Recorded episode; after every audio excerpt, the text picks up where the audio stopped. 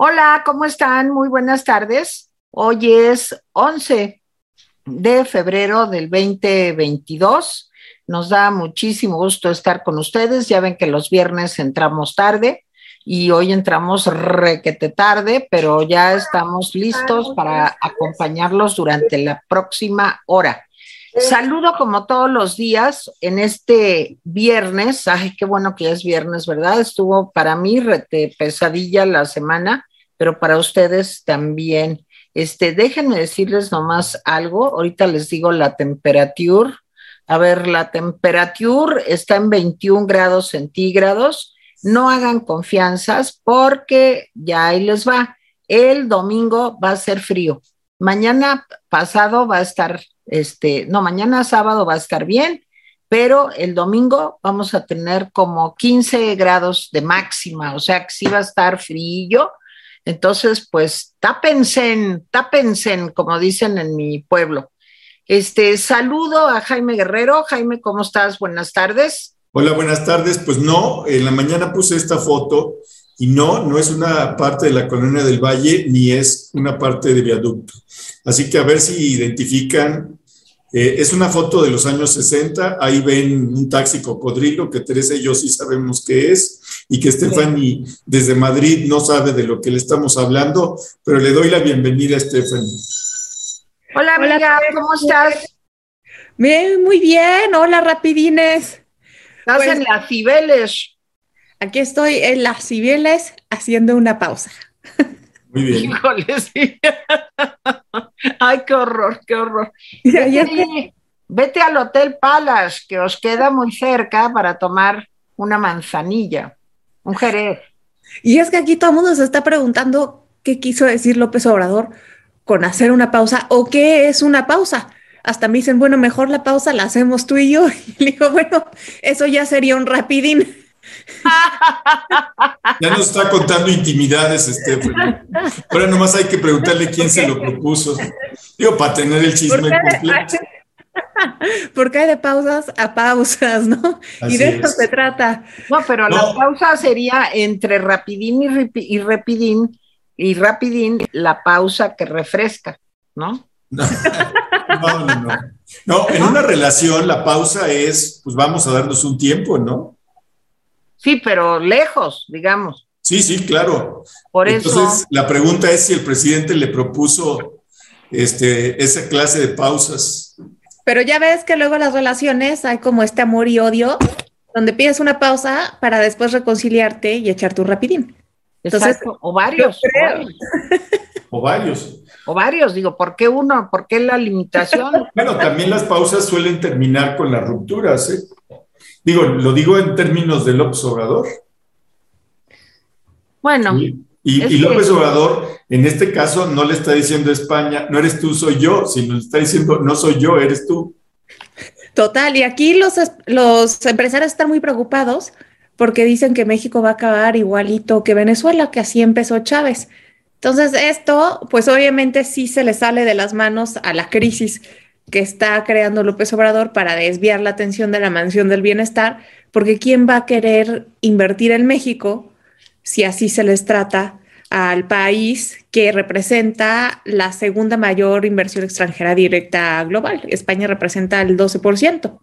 Pero miren, yo tengo una solución.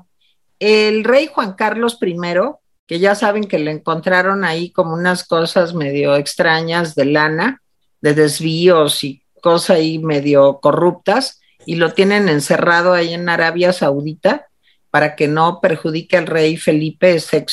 Bueno, pues que traigan al rey Juan Carlos I y que el rey le diga, como le dijo a Hugo Chávez, que le diga, ya cállate, ya cállate. Híjole, yo lo contrataría de veras al rey Juan Carlos I y le diría, oiga, no podríamos echarse aquí un rapidín con nosotros, este, siquiera dos mañaneras seguidas y que lo sienten ahí, aunque sea en holograma, y que le diga al presidente, ya cállate, ya cállate. ¿Se acuerdan cómo le dijo a Hugo Chávez? Sí, claro. El, rey mata elefantes. Híjole, pero. es una muy buena idea, te lo voy a proponer acá. Proponlo por ahí, por favor. Este, pues porque yo creo que sí sería una solución traerlo aquí, sentarlo ahí junto al señor Molécula y que diga, este, ya, ya cállate, ya cállate, cuando empiece a hablar Andrés Manuel, a dar a conocer sus este, investigaciones de la Gestapo, decirle, ya cállate, ya cállate, ¿no? O que haga un capítulo con Broso, también podría ser una buena idea. Yo creo que sí, sería muy buena idea, porque aparte el día de hoy el presidente volvió a repetir que México no es tierra de conquista y que ya no es lo mismo y que ya le paren. O sea, por si no fuera poco, lo que hizo ayer también lo volvió a repetir hoy, por si no había quedado claro. Entonces, obviamente vamos a tener una respuesta eh, de España en las próximas horas, porque ya ha sido demasiado. Y lo que también está bastante eh, deprimente y desafortunado es lo que estás comentando, Tere, eh, pues cómo se pone a hacer eh, sus ataques, ¿no? De la, de la Gestapo con un PowerPoint y donde ni siquiera tienen eh, la ortografía correcta. Al presidente se le dice residente y Carlos Loret, que salió de Televisa hace mucho, se supone que todavía recibe dinero. 2019, ahí estaba. 2019 dejó y luego también pues que escribe para el Washington Post. O sea, dónde está Washington? No, no es Washington, es Washington Post. Es Washington, es Washington, digo, ya estamos. Ay, Stephanie, pues no sabes que queda cerquita de Tenochtitlan. O de Houston. Houston. Más bien, ¿verdad? Más bien, más bien. Este, y también tampoco sabe matemáticas, ¿eh? Porque cuando dijo que ganaba 35 millones eh, eh, Loret en el año, dice, lo que da mensualmente como, a ver, aquí llevamos una, este, como 300, eh, como pues, este, como 300 mil, ¿no? Y uno dice, pácatelas. O sea, 300 mil mensuales para dar 35 millones, pues, o sea, de veras, yo lo que creo es que el problema del observador es que pasó por la primaria de noche. Y la universidad también. Tantos años ni la digas, ni la Tantos años que tardó en graduarse para que terminara haciendo las cosas así. Ni la Luego, a contra su alma mater, ¿no? Ya no contra su madre patria, contra la alma mater. creo que ustedes son muy generosos. Yo creo que el presidente no ha sido convenientemente alfabetizado, nunca. Y aparte no pasó, pero ni por la primaria. Yo creo que lo pasaron de panzazo. O sea, así de que, ay, pues ya pásenlo, no da mucha lata, habla mucho, sí, ya, que pase, que pase. Digo, pobrecito, pero es una cosa, él es una muestra de por qué los niños mexicanos no comprenden lo que leen y no saben hacer cuentas. Bueno, él sabe hacer unas cuentas buenas, eso sí, aunque no sepa sumar. sabe hacer unos cuentos buenos. Exacto. No, no, no. Lo que pasa es que ustedes son unos neoliberales y no entienden que el Macuspana se manejan otros datos. Exacto. Ahí es otra realidad, es diferente. Y fíjense, ahí se mezcla la religión con la política, porque hoy, en esta mañanera que pareció misa parroquial, pues está hablando del amor al prójimo y de que los neoliberales no amaban al prójimo por todo lo que hacían, pero pues él no ama al prójimo tampoco porque nos divide y aparte utiliza su mañanera para atacar, para difamar con un PowerPoint. Pues Mira, este, te voy a decir una cosa, Stephanie, digo, con todo respeto, tú eres una aspiracionista. O sea, ¿me puedes explicar qué haces ahí en las Cibeles? ¿Qué haces ahí en ese lugar donde solo nos vienen a robar? Y tú viajando, ¿no te das cuenta? Tienes un par de zapatos, pues ya con eso, Stephanie, ya con eso. No andes ahí de, ay, sí, que voy a ir ahorita al corte inglés. Ay, no, que ahorita voy a ir al, al Museo del Prado. Ay, no, no, Stephanie, no. A menos que te encuentres unas cosas indígenas por ahí, que puedas ir a ver, pero eso de ir a ver las meninas o Guernica en el Reina Sofía, cosas así, no, porque eso es de aspiracionista, aspiracionista. Tienes razón, me voy a hacer una camiseta que diga. No soy aspiracionista. No, más bien una camiseta que diga, sí soy aspiracionista y qué. una credencial. Así como la de los fifis, ¿te acuerdas, Tere? Sí, sí. Claro, de nuestras ideas fallidas, pero algún día saldrán. Bueno, pues órale, Jaime, vas. A ver, dos de periodistas rápidamente. Eh, el primero, ayer eh, se supo del asesinato de Ever López, eh, un periodista que era el director de una, pues, de, un pequeño medio que se llamaba no sé qué web, de Salina Cruz, Oaxaca. En un principio se dijo que lo habían matado dentro de su oficina y después se supo que lo habían matado saliendo de su oficina cuando estaba a punto de abordar su vehículo desde una camioneta blanca. Como en serio, demasiado rápido, el fiscal de Oaxaca dijo que ya habían detenido a dos personas y que las armas coincidían este, con las que habían matado al periodista.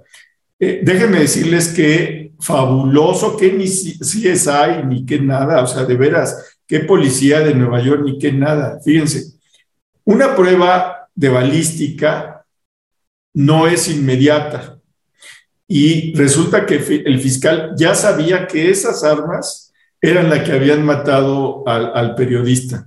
¡Wow! Y bueno, luego, luego, entonces yo lo que decía en la mañana y ayer era que así como eran rápidos para localizar culpables, sí, fueran rápidos para prevenir homicidios. Bueno, hoy el presidente habló de eso. ¿Y saben cuál fue su excusa? no estaba en el camino de, no, estaba en el mecanismo de protección. Ah, bueno, entonces, pues yo creo que ya todos los periodistas deberían estar en el mecanismo de protección. Yo ya estoy pensando en, pedirlo también, porque resulta que la excusa del, gobierno para no cuidarte es, ah, es que pues ya, era, ya estaba fuera de horario, como le pasó eh, a, Lourdes, o este, no estaba en el mecanismo. Se me hace una canallada. Dijo lo mismo que ha dicho desde, desde el año pasado eh, con la muerte de cada periodista. Estamos mejorando el mecanismo de protección y su mecanismo de protección es una basura, una basura, una burla sangrienta que está costándole la vida a periodistas. No se puede decir de otra manera. ¿sí? Y yo lo que me pregunto es Teresa y yo conocemos bien a Alejandro Encinas. ¿Qué está haciendo Alejandro Encinas en ese, en ese puesto, convalidando todas las, las cosas que le están costando la vida a defensores de derechos humanos, a activistas del medio ambiente ¿sí? y a periodistas? O sea, perdón, hay sapos que son intragables. Sí, por cierto que les recomiendo el artículo de Riva Palacio hoy, que habla de lo que ayer hablábamos, de los sapos que se está eh, tragando Marcelo. Oigan, pues digo yo, yo de Marcelo no no le confío mucho, pero sí se está tragando unos sapos muy grandes y lo mismo Alejandro Encinas. ¿eh? O sea, la verdad es que pues hay un límite a eso. Bueno, esa fue la primera de periodistas. La segunda, no sé ni cómo presentarla. ¿sí? O sea, que un presidente, fíjense lo que está, lo de lo que estamos hablando, diga así, que el pueblo, porque eso fue lo que dijo, que alguien del pueblo le había pasado los datos de lo que gana Loret. ¿Sí? Alguien del pueblo. Y bueno, pues ahora sí que el pueblo es, es, pues es como la Gestapo porque supo los montos por cada empresa, ¿sí? Entonces, lo que me pregunto es, ¿de dónde para acá el presidente se siente con el derecho de publicar y anunciar información confidencial? Perdón, eso es violatorio de la ley, porque quien quiera que se los haya dado, ¿sí? está incurriendo en un delito. Y, el presidente debería decir, estos datos me los dio fulano, pero más allá, yo les voy a decir otra cosa. Dice el presidente que le va a pedir al INAI que le pida al SAT que le dé la que le valide la información. Y yo tengo noticias. A menos que esté en un proceso judicial, Carlos Loret, que no lo está hasta este momento, el INAI no puede pedir que se publique esa información porque el SAT está obligado a la confidencialidad. Entonces, sí me parece que el presidente no solamente le puso un blanco en la espalda a Loret, una diana, sino que además violó varias, varias leyes de manera muy, muy grave. Su odio, porque ya no se puede hablar de otra cosa, lo está llevando ¿sí? a, romper las leyes sin problemas, o sea, y, sin, y sin pudor alguno. ¿sí? sí me parece que es muy grave lo que hoy vimos, que se pongan, y además la advertencia, ¿sí? que por el momento no se meterá con otros bienes. O sea, quiere decir que la semana que entra puede hablar de las casas y de la dirección de Loret. O sea, eso es lo que quiere decir, de los coches, de todo. Eso es lo que quiere decir. ¿sí? Y además, en aras de qué le pregunta a Televisa o a cualquier empresa por qué le siguen pagando a Loret, pues es un asunto de la empresa y Loret. Si hay algo ilegal, pues que se castigue, pero si no hay algo ilegal, ¿en qué, en qué carácter el presidente? Y todo esto les voy a decir por qué. Porque Loret le ha lo ha encuerado, el presidente anda encuerado. Después de, de, los dos hermanos que recibieron dinero, después de la prima Felipa, después de lo de Bartlett, después de lo, de, lo de Irma Erendira Sandoval y después de lo del hijo José Ramón, el presidente está, lo encueró. Entonces, yo sí creo, la verdad, que Loret debería ir a la inútil Comisión Nacional de Derechos Humanos, ¿sí? Y a la Fiscalía y denunciar a López Obrador por varios delitos, ¿sí? Y porque lo está poniendo en riesgo ¿sí? físico. Entonces, esa es mi primera intervención. Stephanie. Creo que es muy importante eh, lo que estás diciendo sobre Loret, Jaime. Desde mi punto de vista, lo que hoy ocurrió es un punto de no retorno. Es un ataque sumamente fuerte a la libertad de expresión. Y la verdad es que importa un poco lo que gane Carlos Loret trabajando, cuando lo que no se ha explicado es que quién sabe cuánto gana su hijo José Ramón haciendo quién sabe qué.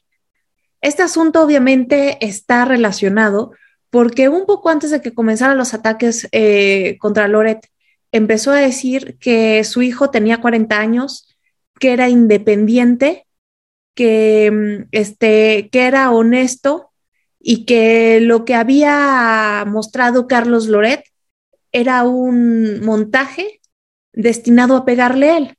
Entonces, yo creo que habló de todo esto porque es de lo que quiere que nos olvidamos, es lo que quiere justificar, porque con esto se cae su discurso de austeridad. Y también considero importante ver que probablemente el que haya armado el montaje en esta ocasión sea él. Lo que él muestra es un PowerPoint, no son documentos oficiales, no hay manera de verificarlo es un montaje destinado a distraer la atención pública de lo que realmente importa. A ver, también, ¿por qué no nos dice de qué vivió él los últimos 12 años que no tuvo un trabajo oficial? Es obviamente que tiene corrupción en sus círculos cercanos, que esto no es algo que se acabó con Morena y que quiere quitar del camino a quien le estorbe. Es la verdad. Y me parece muy peligroso que esto ocurra en el marco en donde la democracia en México se ve cada vez más debilitada.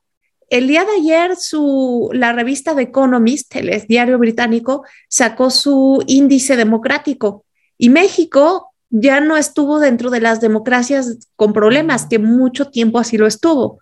Ahora pasó a un color amarillo, que significa que es un régimen híbrido y somos catalogados incluso como más autoritarios que Brasil, y que Argentina.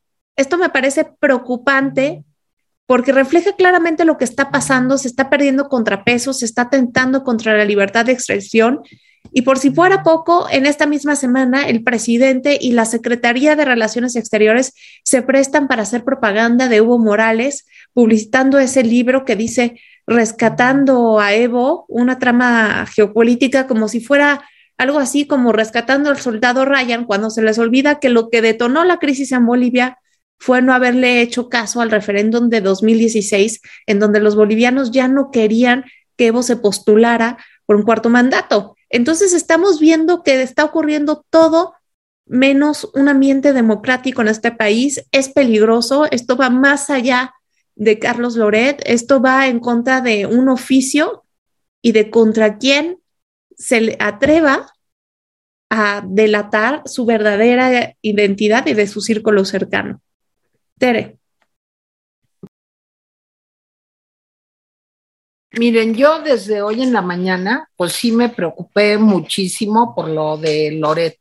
Me parece que sí se dio un paso hoy muy fuerte, eh, un paso que nos lleva al autoritarismo. Ayer el semanario The Economist decía que estamos a un paso de un gobierno autoritario, que estamos, como lo comentaba Stephanie, en un, en un momento híbrido en nuestro país, donde todavía hay cosas que se respetan de la democracia, pero también aparecen ya muchos factores que nos acercan a un gobierno autoritario.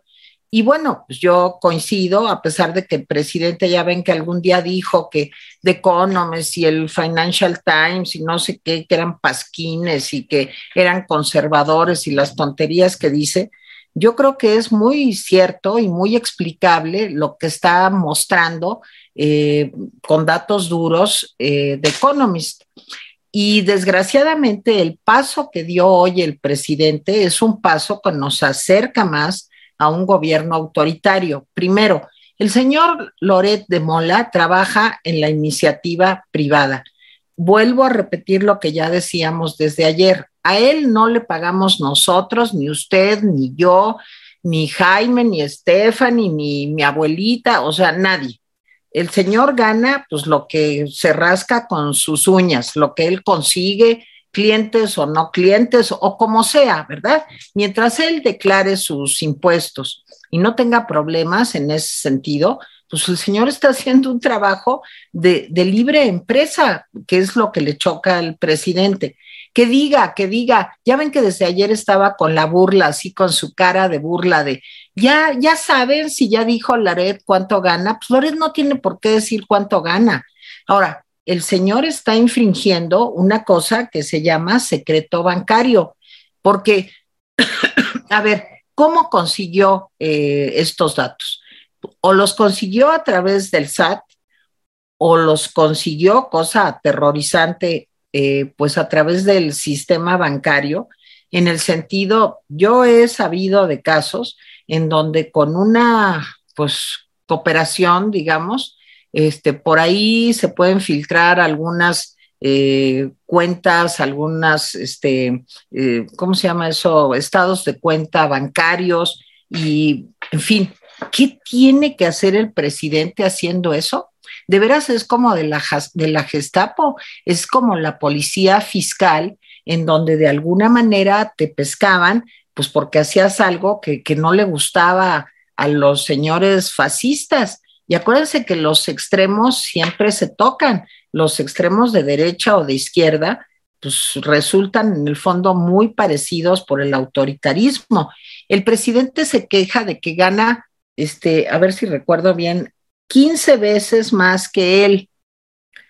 Yo creo que cualquier persona puede ganar más que el presidente en el sentido de que, bueno, pues, da pena, pero el presidente pues, carece de cualquier experticidad de algún tipo. Yo creo que un señor que sea, vamos a decirlo, a un trabajo que me parece muy complicado, pero que en fin no requiere de la maestría en Harvard, eh, aunque sí es un trabajo complicado, ser plomero, por ejemplo, pues ¿por qué un plomero no va a ganar más que el presidente? Híjole, pues si tiene dos, tres casas que arreglar o dos edificios y resulta que al mes le sale más, oye, pues el señor es un experto en el trabajo que realiza. Pero aquí el presidente se le llena la boca con que la transformación y con Alfonso Durazo, que él comparte con el presidente, la, la, transformación que está eh, viviendo México. A ver, yo, le, yo quisiera de veras que hicieran como un flyer o un eh, tríptico donde dijera en qué consiste la transformación porque lo que yo he visto que en lo que consiste la transformación es más corrupción, más dinero para los militares, más opacidad, menos rendición de cuentas, pésimo manejo de la distribución de los medicamentos. Ya no hablemos de la pandemia, eh, aumento de la violencia, este, falta de respeto a la ley, eh, pueblos enteros en donde existe un Estado fallido. ¿Esa es la transformación?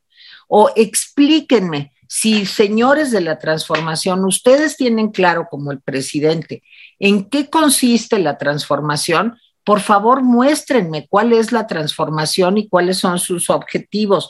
Si la transformación es darle en la madre al país, yo creo que vamos por un camino excelente, excelente, excelente, como había un programa cómico de una chava que decía, esto me parece excelente. Pues exactamente, esto me parece excelente vamos muy bien, porque México ni ha llegado a tener un sistema de salud como Dinamarca, porque la corrupción está más galopante que nunca y porque el señor lo que no quiere es dar a conocer el tráfico de influencias y el conflicto de intereses que tiene pues la señora esa que él no quiere, que es su nuera, o vaya usted a saber, pero pues que es la esposa de su hijo, ¿verdad? Y este, y pues a, mí, yo creo que si llego yo y le digo a alguien, oiga, no me prestan aquí una casita, este, pues que tenga cuatro recámaras, no sé cuántos baños, sala de billar, salón de cine, eh, alberca, pues nomás porque yo soy linda y pues apóyenme, ¿no? Pues no creo que me la presten. Entonces creo que el presidente lo que quiere es ocultar, como lo sabemos todos, pues lo de su hijo y no dar ninguna información. Y para eso ataca a Loret. Y repito, me parece una muestra de cómo nos acercamos cada día más a un sistema autoritario. Jaime. Sí, sin, duda. Yo retomo las palabras de Teresa y de, y de Stephanie creo que eh, hoy se, llegó a un punto de no retorno. Eso es una frase que tenemos que, que, grabarnos.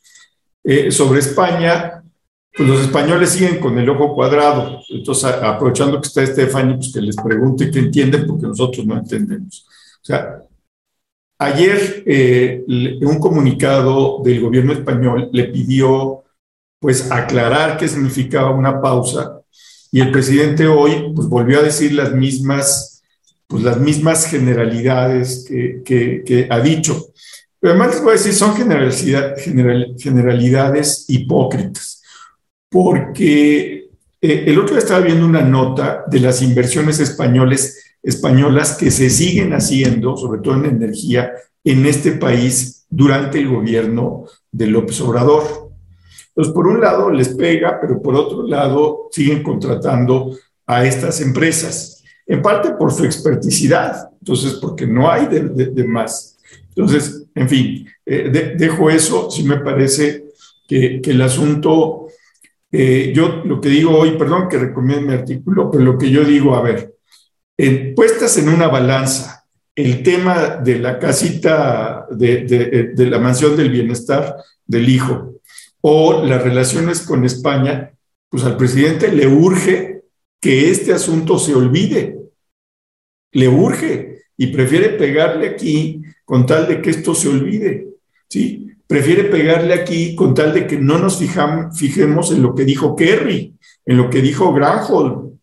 Prefiere eso, pegarle a España, que, eh, eh, que la gente se fije en que Kerry vino ni más ni menos a decirle al presidente, a ver, si no entendiste lo que te dijo Jennifer Granholm, te lo digo ahora, así. ¿Sí? Entonces, en fin, eh, lo de Sonora, miren, digo, hasta para, hasta para mentir son tontos. Déjenme decirles por qué. Primero, no sé si Teresa y, y se dieron cuenta de la enorme cantidad de tiempo que le dieron al gobernador Durazo enorme la cantidad de tiempo que le dieron en la mañanera. Yo nunca había visto que le diera tanto tiempo de hablar a un gobernador. Y luego el informe de, un señor militar, porque eh, el, secretario está, está covidoso como Tere, sí. pero con menos glamour que Tere, este, que era un señor que, Dios mío, uno dice, si hubieran buscado un vocero, por favor, porque este hombre, pues era como si nos diera órdenes. Pero además, si se fijaron con detenimiento, los datos de seguridad que dio Durazo no coincidían con los datos de seguridad que dio la Secretaría de la Defensa. ¿eh? Eran datos diferentes. Si uno oye a Durazo, siente que la cosa va mejorando, pero si uno oye a la Secretaría de la Defensa, que está diciendo que en varios delitos Sonora está eh, eh, en descenso, o sea, está agravándose la situación de violencia en varios lugares de Sonora. Entonces, ni siquiera para ponerse de acuerdo en esas cifras resultaron buenos, ¿eh? ni siquiera. Entonces, sí me parece que eh, ese detalle, pues dices, pues de qué se trata. Y luego, yo no sé si el presidente se dio cuenta, pero salió en defensa de, de Alfonso Durazo y de Claudia Pavlovich. Pues yo no sé, ahora sí que te ha dado esa mujer, querido amigo, porque este, pues le, dijeron, a ver, es que Claudia es esto y esto. Este asistente llamado, eh, pues no me acuerdo cómo se va a hacer, Vicente Serrano, este, pues le, dijo que por qué apoyaba a, Claudia Pavlovich. Y bueno, pues el presidente no tiene una razón de peso, nada más que lo ha tratado bien, eso es todo. Sí, en fin. Y, el asunto de Notimex que me enfada mucho, y, y se los voy a confesar, me enfada enormemente porque ya llevan 700 días de huelga los trabajadores. Y tú esperarías que el presidente pues, resolviera esto. ¿Por qué? Pues porque, para empezar, porque son trabajadores mexicanos. Segundo, porque muchos de ellos llevaban muchos años trabajando en, en Notimex. Tercero, porque se les espió. O sea, se probó que estaba espiando San Juana se probó que los había coaccionado y a pesar de eso, San Juana sigue en un puesto en donde no hace nada, absolutamente nada. 700 días de huelga, llevamos para dos años de huelga de Notimex, ¿sí? Y el presidente todo lo que dijo es, pues yo deseo que se arregle el asunto. Oigan, esa no es la respuesta de un presidente. A lo mejor, como dice Stephanie, es la, respuesta del residente, no del presidente. En fin, pero sí me pareció eh, eh, que en efecto hoy, hoy se llegó a un punto del que ya no hay retorno. Vamos a ver, pero yo creo que este asunto ya es muy, muy fuerte. Stephanie. Sí, estoy de acuerdo eh, contigo, Jaime. Este asunto ya es muy, muy fuerte. Y es muy fuerte lo que está pasando en varios aristas de la administración. Por ejemplo, tocaste un punto muy importante, el de pues, la gobernadora de Sonora, Pavlovich, y de cómo la quieren mandar a Barcelona, también de cómo el exgobernador de Campeche lo quieren mandar a República Dominicana. Y aquí estamos viendo que para él la política exterior se ha vuelto una continuación de la política interior, no está tomando en cuenta a las personas del servicio exterior y eso nos puede traer pues muchísimos problemas. También por aquí se ve eh, mucho la mano de Claudia Sheinbaum y de su esposa Beatriz, porque el 75% de las designaciones tienen nexos que ver eh, con ellas dos. Por ejemplo, te pongo el caso de Salmerón. Eh, pues él conoció a Beatriz porque llevaban a sus hijos a la misma escuela. Y así te puedo dar varios ejemplos. Entonces, pues sí creo que esta administración está yendo por el rumbo equivocado en momentos mundiales bastante estratégicos. A mí me llama la atención que hace rato tocaste el punto de John Kerry y Jennifer Glanham. Y bueno, eh, aquí lo que hay que resaltar es que John Kerry reafirma la preocupación de la Secretaria de Energía y dice que Estados Unidos pues tiene dinero para que México eh, pues complete su transición energética. Y digamos que si lo plantean de esa manera, pues es una oferta que no se puede rechazar. La pregunta aquí sería, ¿cuánto dinero tiene que poner México, Estados Unidos a disposición de México para que el presidente cambie de opinión? También otro aspecto que hay que resaltar es que en esta transición energética el líder mundial es China. Eh, la tecnología se produce mayoritariamente en ese país y es uno de los ganadores, sino el que el mayor ganador de la transición energética. Yo creo que también lo que podría pasar es que Estados Unidos nos dé dinero, pero que también imponga a sus proveedores. Entonces ya sería un asunto estratégico para Estados Unidos porque Kerry dijo que la electricidad que eh, se produzca en México podría ser llevada hasta América Central y que esto les ayudaría mucho en su despegue económico a los centroamericanos. Y creo que va por ahí porque China tiene este plan de la ruta de la seda, pero también lo tiene a nivel energético, no solo para comercio. Tiene ductos, tiene cables, tiene un esquema bastante interesante en donde conecta al mundo dentro de la transmisión de energética. Entonces, esto podría ser parte de esa estrategia de Estados Unidos para asegurar su continente en un momento en donde China pues se está expandiendo notablemente eh, a nivel mundial y creo que el tema importante de la energía va a ser en los próximos días cuando ya venga pues el primer la primera reunión con el equipo de trabajo y se haga una propuesta en concreta entonces creo que vienen tiempos muy interesantes. Tere. Miren, pues yo, yo quiero seguir con el tema de Carlos Loret. Hoy en su programa en W Radio, pues dijo Carlos Loret y lo comprendo perfectamente, pues que qué es lo que sigue después de lo que hizo hoy el presidente y que él está preocupado porque está poniendo en riesgo no solamente a Carlos Loret, sino a su familia, porque efectivamente hay muchas personas que como ven que el presidente ataca a alguien y es capaz de lo que sea con tal de ocultar pues lo que se deja ver, que es la corrupción que hay en su familia, pues está poniendo de veras en peligro a, una, a un gremio, el de los periodistas, que ya ha sufrido muchas bajas. Ayer otro periodista más asesinado, con lo que habría Jaime el programa el día de hoy. Y sí me parece gravísimo, pues que esta declaración que viola todas las leyes en cuanto a que le va a pedir a Hacienda que investigue a Loret, pues es lo que decíamos también, ponerle un tiro al blanco, volver a Loret un tiro al blanco para que pues, la gente que lo vea, que se lo encuentre, pues se sienta con el derecho, dado que desde la tribuna más alta de este gobierno, de esta administración, se está atacando y persiguiendo a un periodista pues, por hacer su trabajo. Hay una cosa que se llama libertad de expresión y a veces siento que los mexicanos creemos que la democracia, el respeto a la ley, la libertad de expresión, el respeto a nuestro voto. Ya no hablo de cosas más elaboradas, teníamos muchos problemas, muchos, muchos problemas antes de la llegada de este señor, pero con este señor las cosas se están poniendo cada vez peor.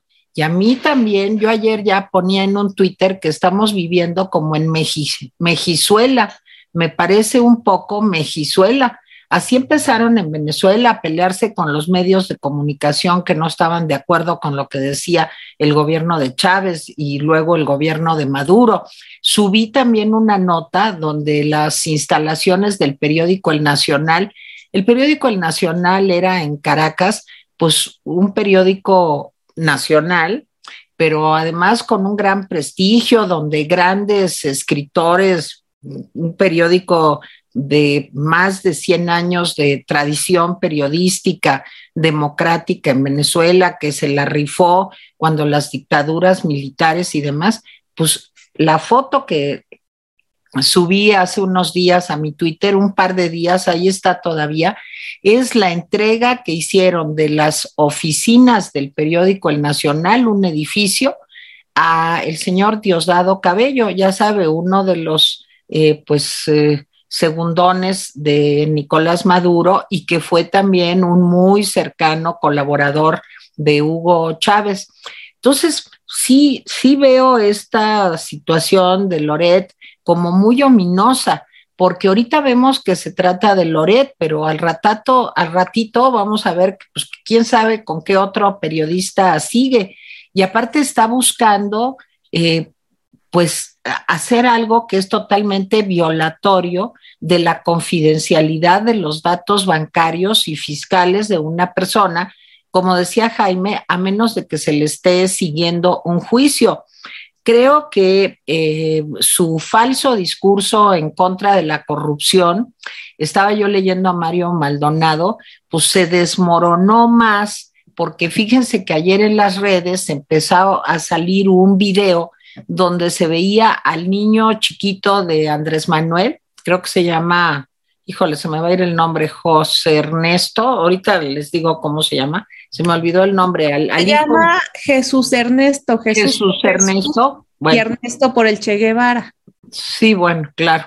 Este, bueno, pues este niño que sale en una escena en Twitter, ahí está en redes sociales, bailando en la casa de su hermano eh, José Ramón López Beltrán.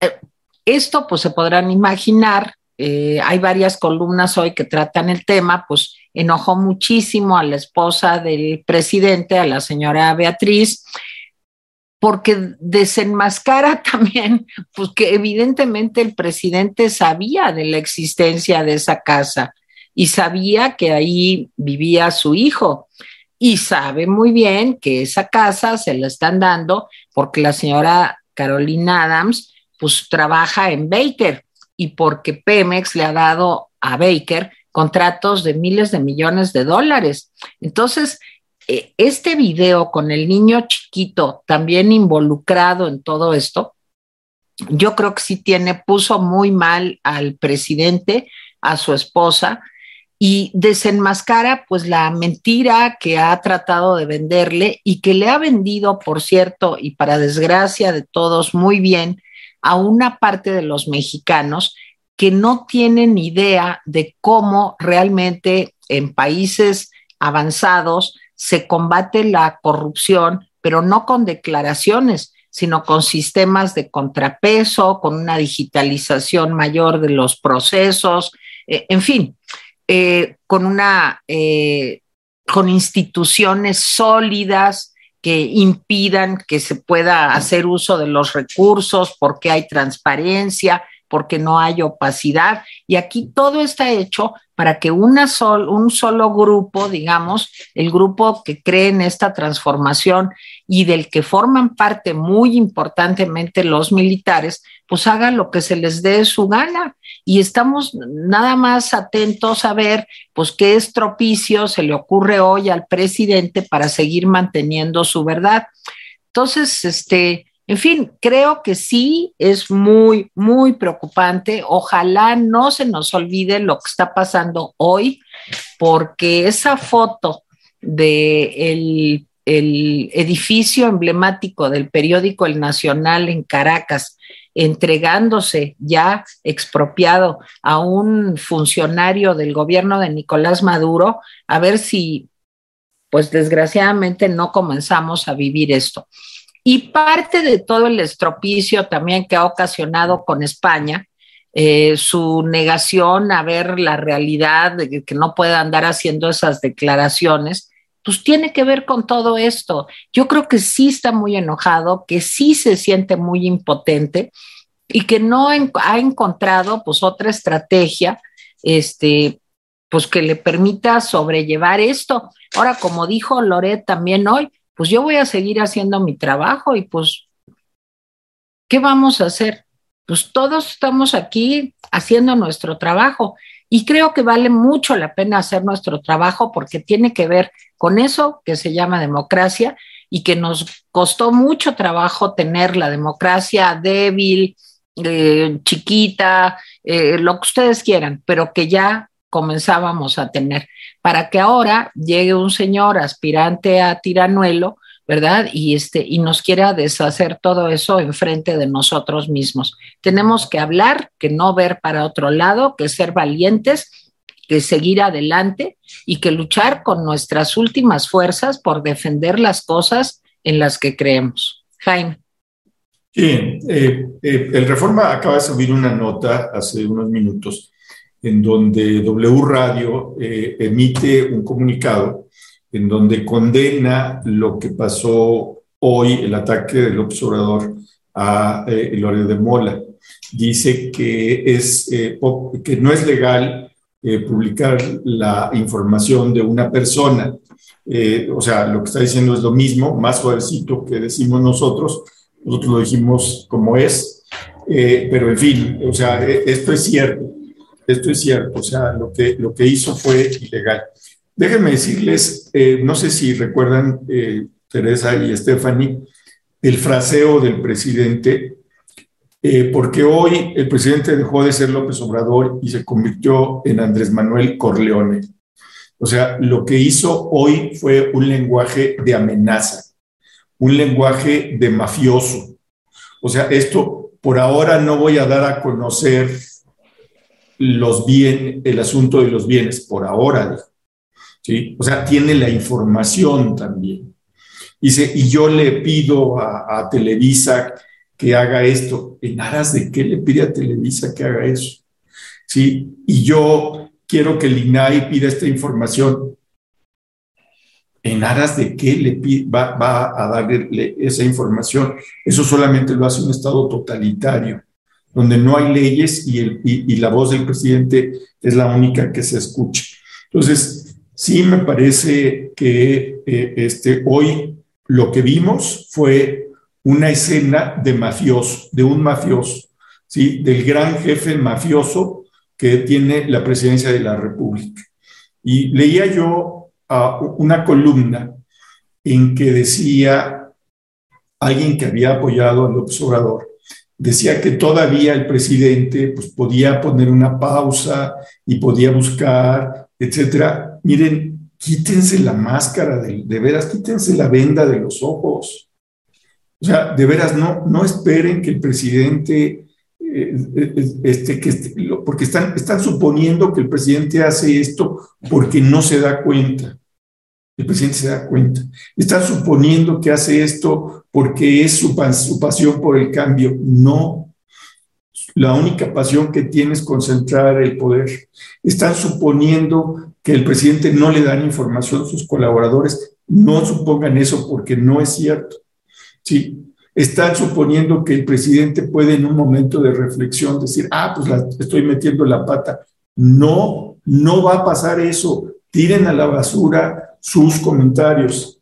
La única forma de que este país pueda empezar a curar sus heridas y, y, y empiece a cerrar la polarización enorme que vive, ¿sí? es que renuncie López Obrador. Y sí, me hago cargo de lo que estoy diciendo. Si el presidente de veras está preocupado por México y está preocupado por la nación, lo mejor que puede hacer es renunciar y dejar un gobierno ¿sí? que pueda de alguna manera empezar a curar las heridas que cada día son más profundas. Lo digo hoy, 11 de febrero. ¿sí? Entonces, es la única manera. Si nos esperamos tres años, va a ser una tragedia nacional al tiempo, como dicen. Este, yo con esto termino. Stephanie, comentarios finales. Sí, yo creo que hay que seguir alzando la voz para denunciar lo que no está bien, para denunciar los abusos que cada vez son más frecuentes desde el poder, porque si nos quedamos callados, nos volvemos cómplices. Y creo que estamos en un punto donde debemos de alzar la voz y de frenar todo aquello que no va para el bien mayor del país. Ahora, yo creo que se va a enojar muchísimo más porque veo muy difícil que se salve de esta eh, justamente ahorita eh, que estamos aquí al aire en el Rapidín, salió una noticia, la publica eh, Mexicanos contra la Corrupción, y dice, piden inversionistas que investiguen a Baker Hughes. Abogado envía carta a directivos de la empresa con copia a la Comisión de la Bolsa y Valores, así como el Departamento de Estado de Estados Unidos, en la que se advierte que la situación podría verse seriamente comprometida por, por cuestiones como la participación del hijo del presidente y el papel de su pareja, una persona políticamente expuesta que ha actuado como intermediaria de acuerdos energéticos a escala internacional. Creo que esto es serio, creo que eh, de este escándalo no se va a poder salvar tan fácil. De alguna manera él agarró muchísimo el modito a Donald Trump de que estaba en un escándalo y antes de salir de uno ya se estaba metiendo en otro, entonces no sabían con cuál pararlo. Creo que esto es eh, serio y ya está teniendo repercusiones a nivel internacional y pues obviamente esto le va a dar mucho coraje y claro, el blanco siempre son pues los periodistas que alzan la voz y que no están de acuerdo con lo que él dice. Y como decía Tere hace rato, ¿no? Lore dijo que va a seguir haciendo su trabajo, pero no es el único. Van a seguir muchos más y México es un lugar muy peligroso para ejercer el periodismo y cómo no va a ser peligroso si el 90% de los casos queda impune y se ataca desde el poder. Yo ya con esto termino. Bueno, yo nomás termino con un colofón de lo que está pasando en Venezuela.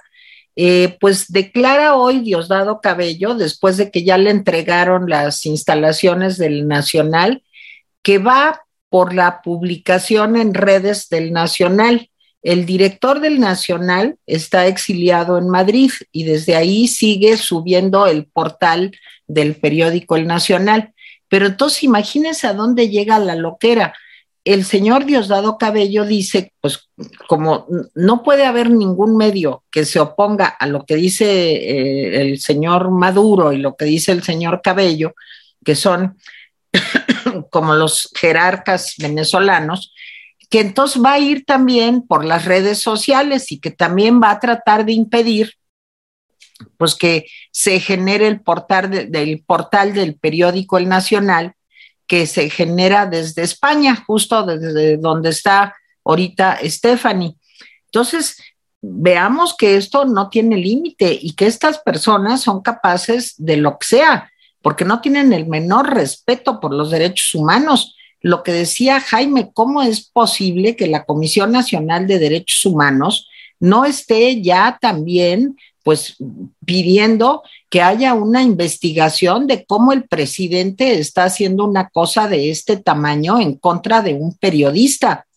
Ahora, este, fíjense qué curiosa es la vida. Cuando Carmen Aristegui le sacaron, cuando ella trabajaba en MBS, que ganaba, le estoy hablando de aquel entonces, me acuerdo de las cifras, 800 mil pesos mensuales y que aparte le pagaban todo el equipo de producción y que aparte tenía dos coches y que aparte le pagaban eh, choferes y que no sé qué, el presidente López Obrador se quedó calladito y esa también era una cantidad fuerte. ¿Y qué? ¿Y qué?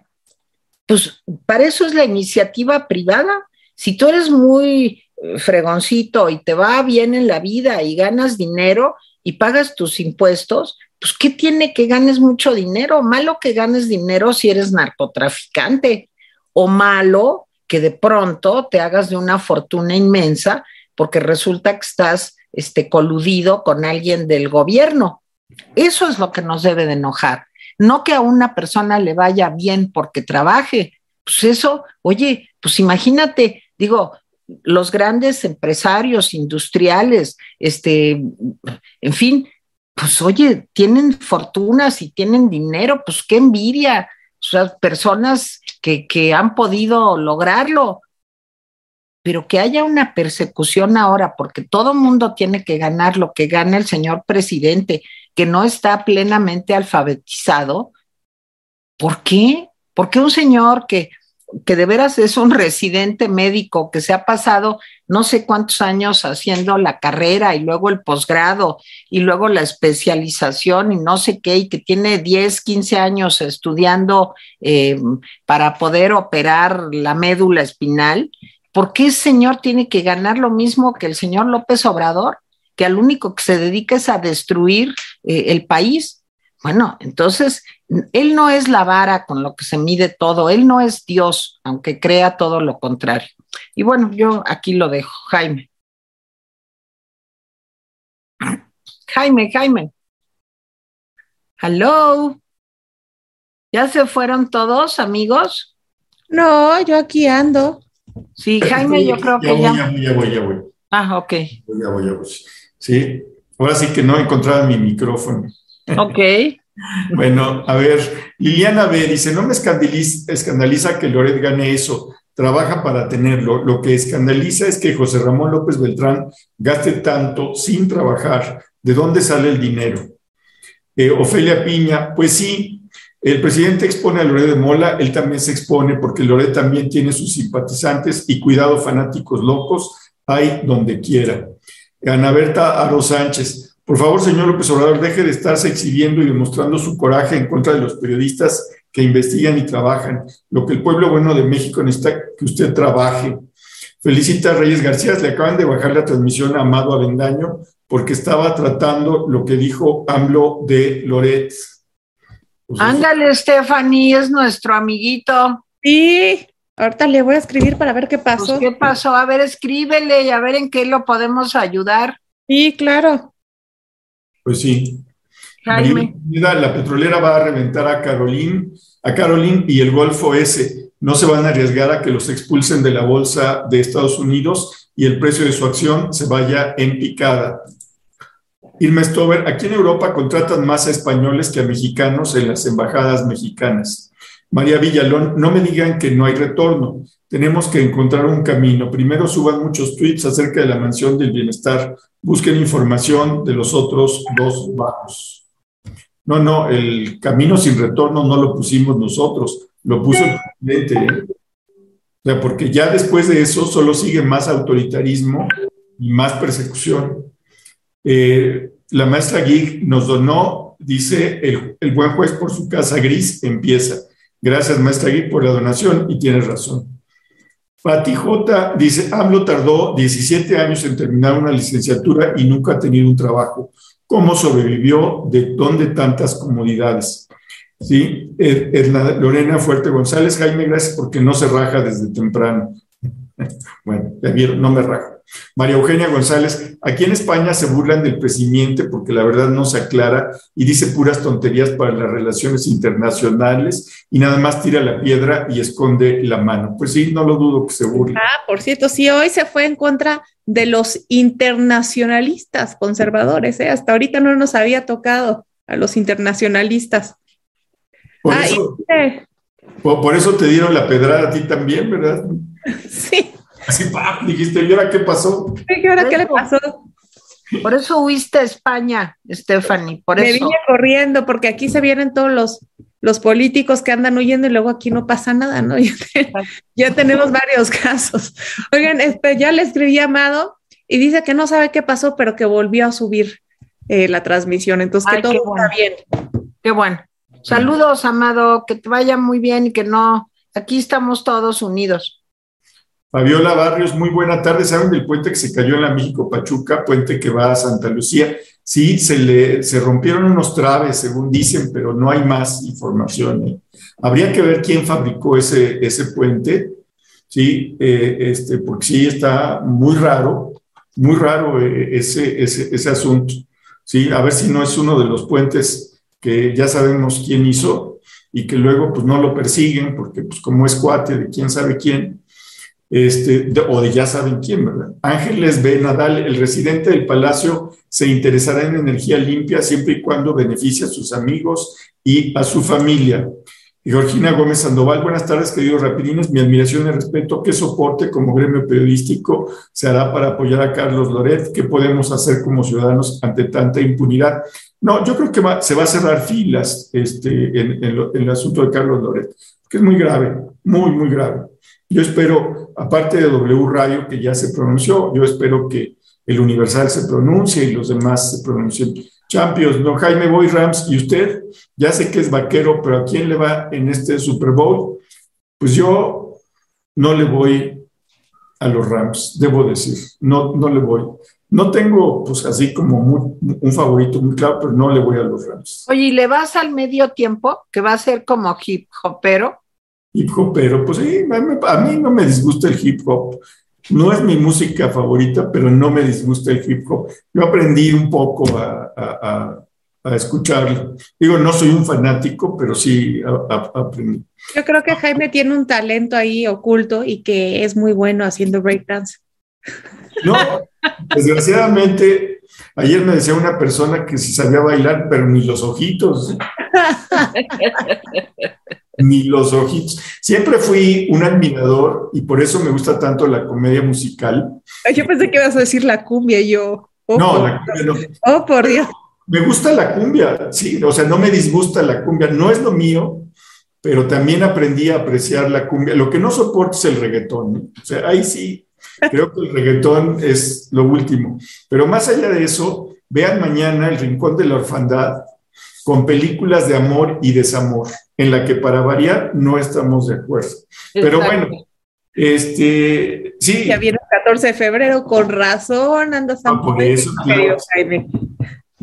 Bueno, este, pues les mandamos saludos a Esencias y a Yunuen.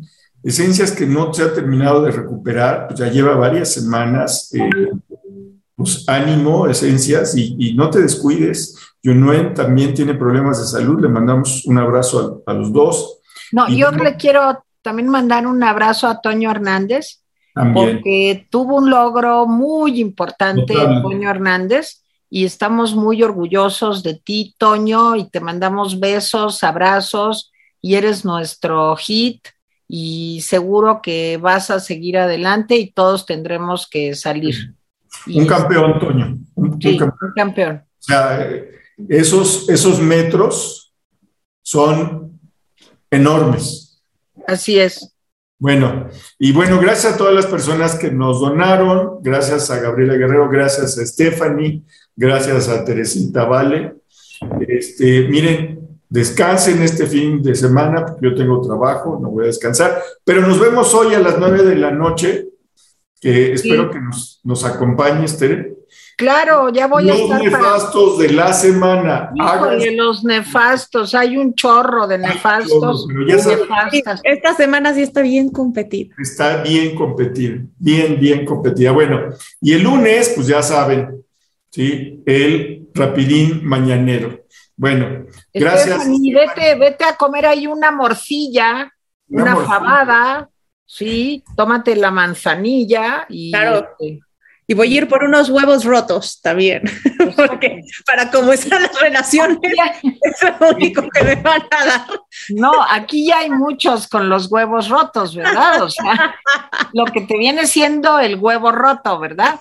Pero hay otros que también los tienen más compactos. Entonces, bien sea usted de la familia del huevo roto o de la familia del huevo endurecido, o sea, nosotros le mandamos un saludo este fin de semana, que yo también espero que ya se me quite un poco, este, pues ya no sé ni qué tengo, pero este, pues como la hueva, ¿verdad? Es lo que yo les venía diciendo, pero pues espero que ya se me quite. Bueno, acuérdense de mañana el rincón de la orfandad, Stephanie, ¿de qué escribiste? Pórtense muy mal, yo los veo el próximo viernes. Ayer escribí sobre hablo que estaba lleno de energía por cómo abordó las tormentas eléctricas con España y con Kerry. Lo pueden encontrar en El Economista o en mi Twitter, que es arroba enaro Y los invito a mi canal de YouTube porque esta semana hice una cápsula sobre la revocación del mandato, que es para qué sirve y por qué, en mi opinión, no debemos ir porque no debemos de seguirle el juego. El juego.